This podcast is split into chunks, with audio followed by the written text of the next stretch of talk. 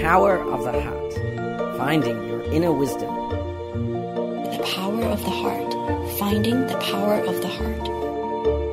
The Power of Power the of Heart. the Heart. Power of the Heart. 让我们寻回心的力量。The Power Power of of the the Heart. Heart.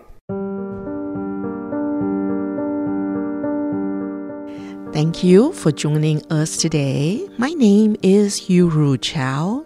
You are tuning in to the power of the heart on Da'ai Radio. Siji Foundation had a special lecture series called In Shun Distinguished Lecture Series on Buddhism. Today, I will bring you Mr. He Rishen's comments in launching this lecture series.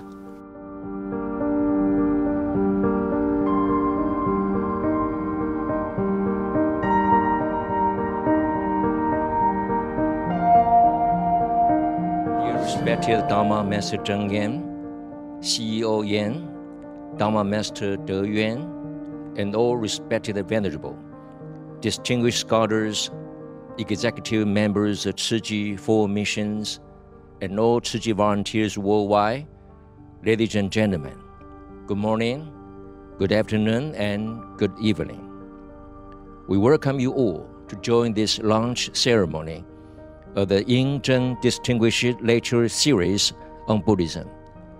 This lecture series will describe the profound contribution of Dharma Master Zheng Yan and her mentor, Venerable Yin Shun, and aim to promote academic studies of contemporary Buddhism. Last year, when I mentioned to Professor Jinhua Chen a lecture series on modern Buddhism based on the legacy of Dharma Master Zheng Yan and her mentor, Venerable Yin Shun, he replied at once. He said, Yes, you should go for it. We then we invited the partner university to join this great academic event. We now have Peking University, Cambridge University, Columbia University, Harvard University, Oxford University, Princeton University, and University of British Columbia. At our first steering committee meeting, members of the seven university and the Tzu Chi Foundation all agreed to use Ying Zheng as the name of our lecture series on Buddhism and concentrate on modern Buddhism. I reported to Dharma Master Zheng Yan and CEO Yan Bo Wen about this event and was grateful to receive their support. Sponsored by the Buddhist Tzu Chi Foundation and in partnership with the seven universities, we are now glad to announce the start of this lecture series. The Central Steering Committee of the Ying Zheng Distinguished Lecture Series agreed to organize one lecture each month. This pilot series will run from September 2021 to March 2022. It will begin at Cambridge on the 20th of September, and the speaker is Professor Eugene Wang from Harvard University. He is the founder of the CAMLab Chinese Art and Media Laboratory from Harvard. The second lecture will be given in October at Harvard University, and so on every month.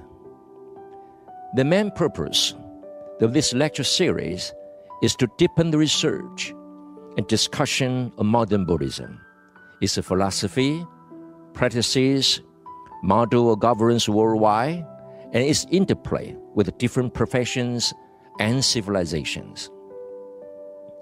We hope that this lecture series should next year provide a journal, symposium, and website to spread understanding and theoretical explanation of modern Buddhism. He also hoped to contribute to the academic field of Buddhism and enrich the development of Buddhism in our time.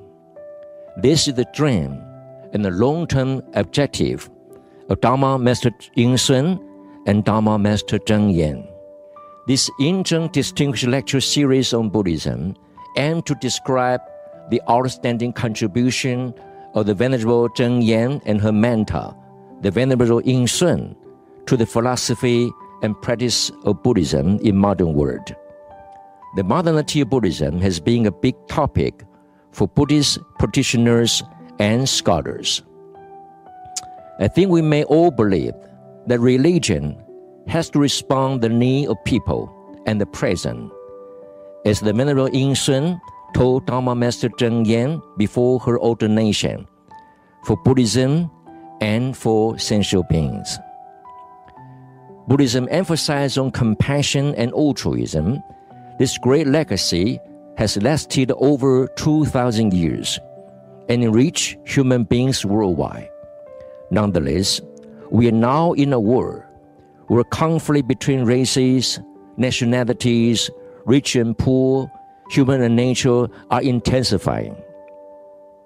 Every Buddhist leader is trying best to explore a way how the wisdom and compassion of Buddhism can solve this conflict and bring peace and well-being to all sentient beings. The Yingzheng lecture series will explore and examine the ideal and model of modern Buddhist practice to achieve this paramount goal.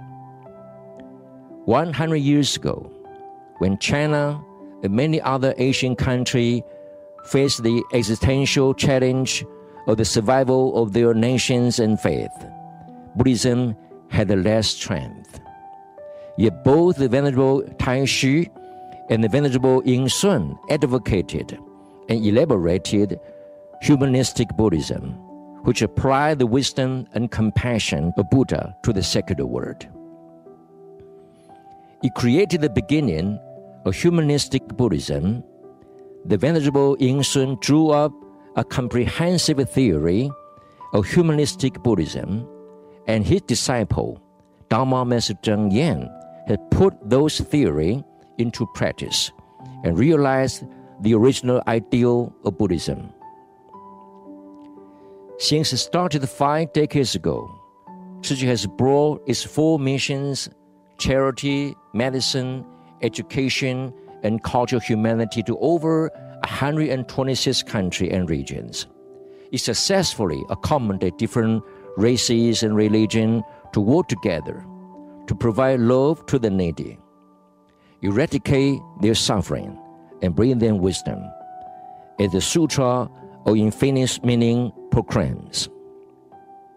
Many of Tzu recipients eventually become volunteer and give alms to their own communities, thus creating a cycle of love and proving the ideal of equality.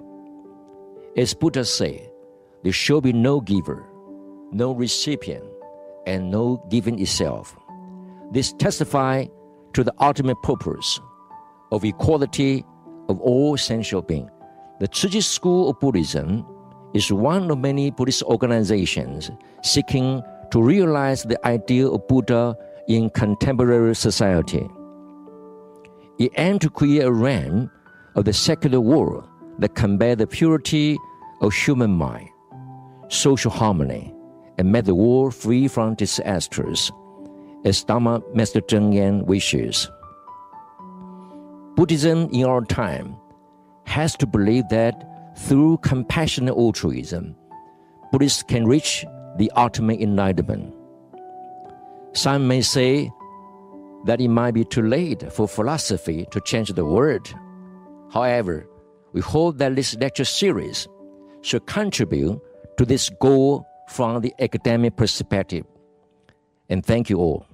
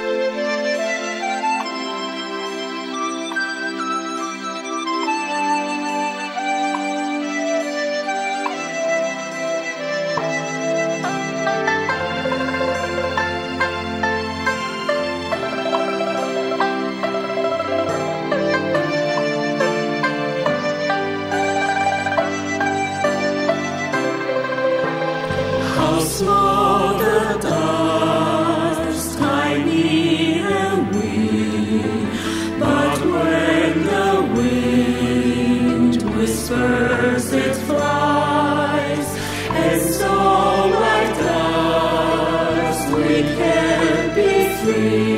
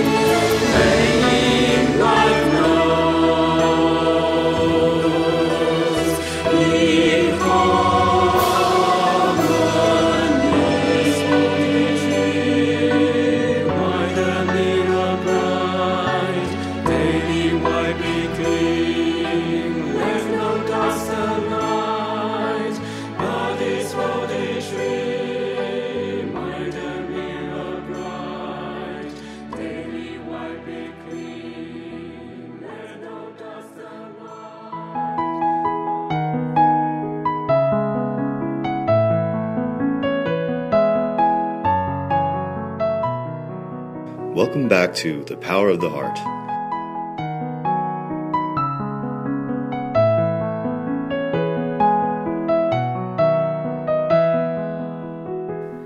In our program today, we will listen to reading of this book, Friends from Afar Conversations with Dharma Master Zheng Yan, from page 80 to 83.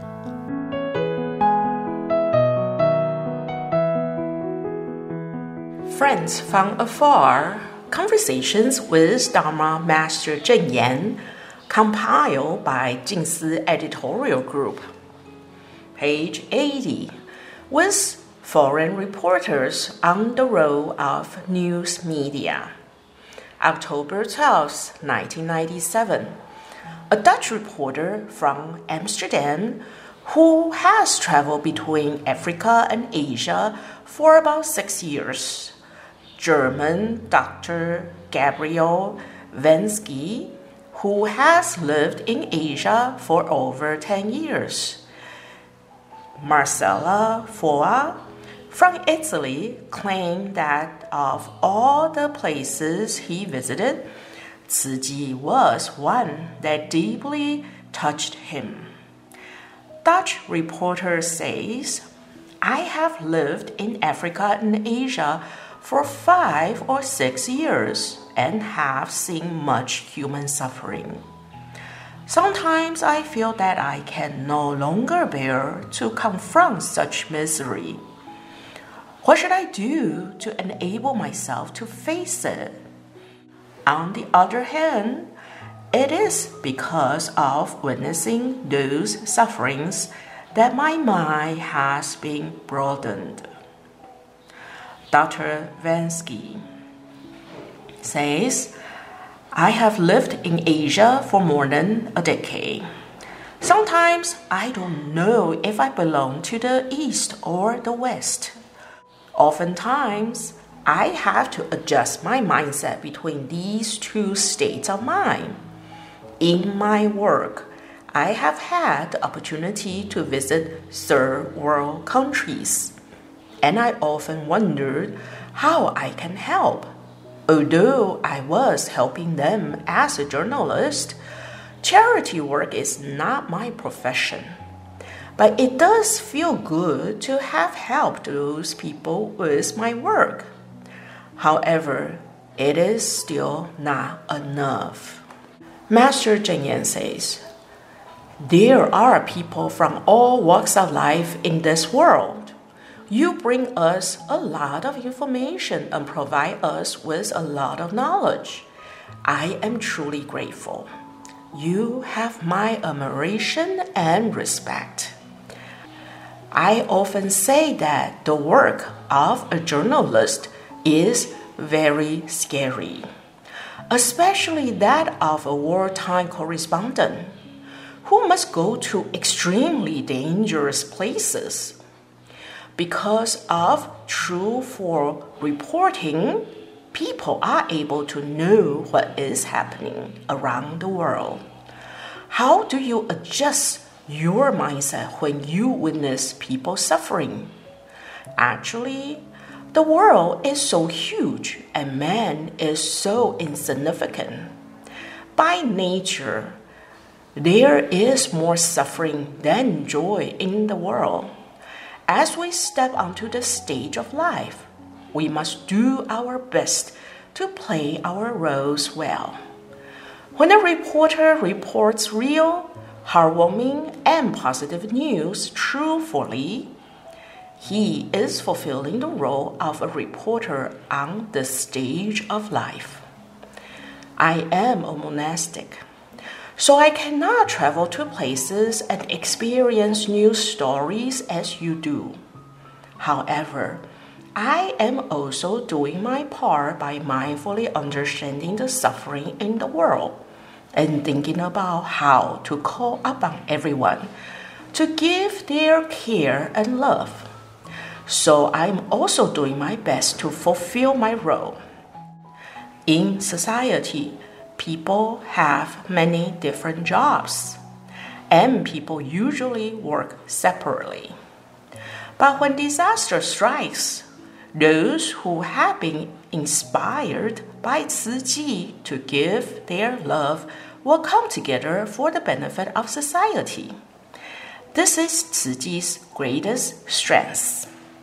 Therefore, I encourage everyone to remain steadfast in whatever role they play and do their best.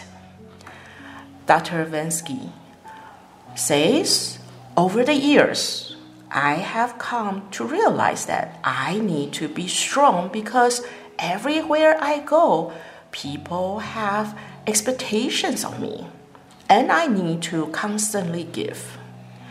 Through my articles, I have done my best to fulfill my readers' needs and to give as much as I can. I feel that I cannot do that anymore. Simply put, I feel I have been exhausted and have gone completely numb. But, Master, you have maintained your role of giving constantly. How do you keep up your strength and motivation? Master Cheng Yen replies, In this infinite space and time, the suffering of sentient beings is endless. But if we can thoroughly understand this clearly, then there will be no limit for us spiritually.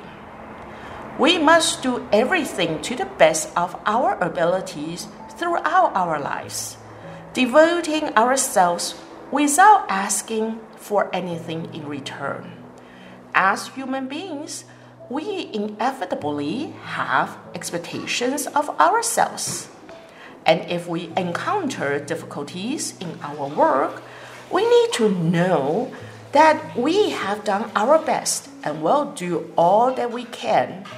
It is similar to walking. As long as we walk, it is similar to walking.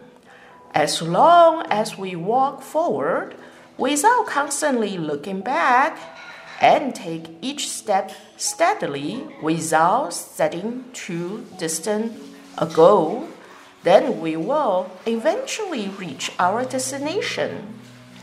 Dutch reporter says, After I return home, I will definitely report to my readers what I have seen here, including master spirit and philosophy, so they will know more about Ci Ji.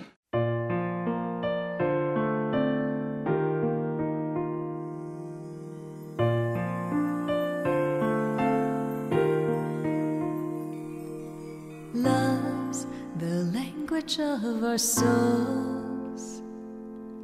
Love's held in hearts, not hands alone. Love's our small wish for you to enjoy. We wish you forever peace and joy.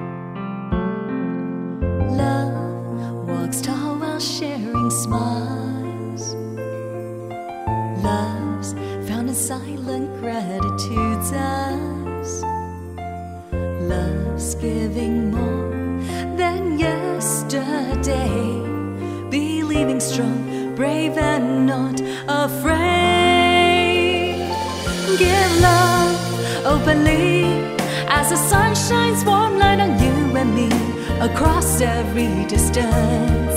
So shall our love, dare to dance. Spread love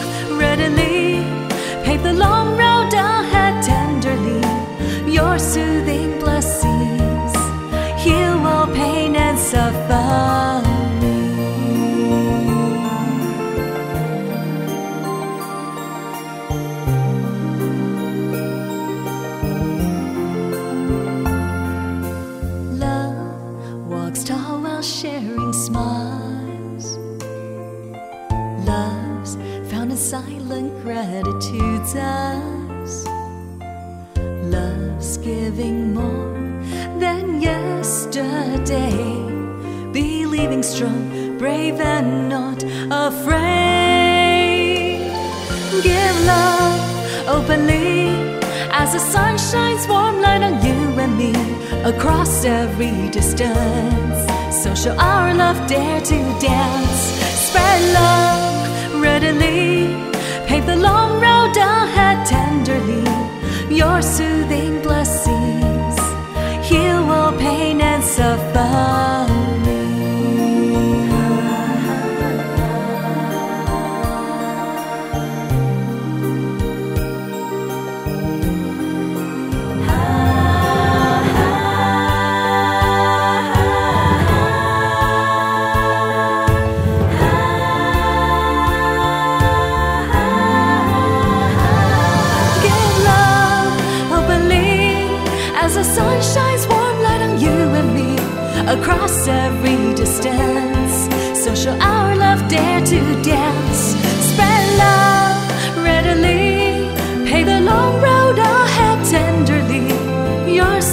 soothing blessings heal all pain and suffering.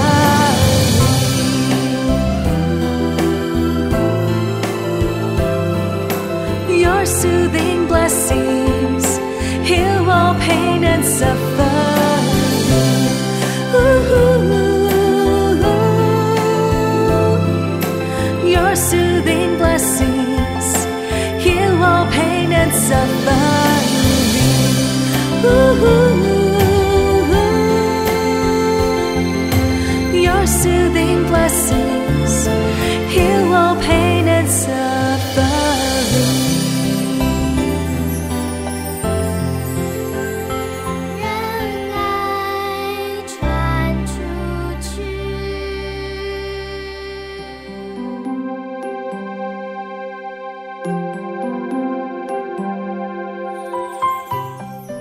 Everyone, my name is Jensen and I'm from Indonesia. My favorite Jingsi aphorism is When the mind is pure and tranquil, we have arrived in pure land. I like this aphorism because Master used to encourage us to, to be mindful of the Buddha all the times. We have arrived in pure land. May wisdom and inspiration be with you always.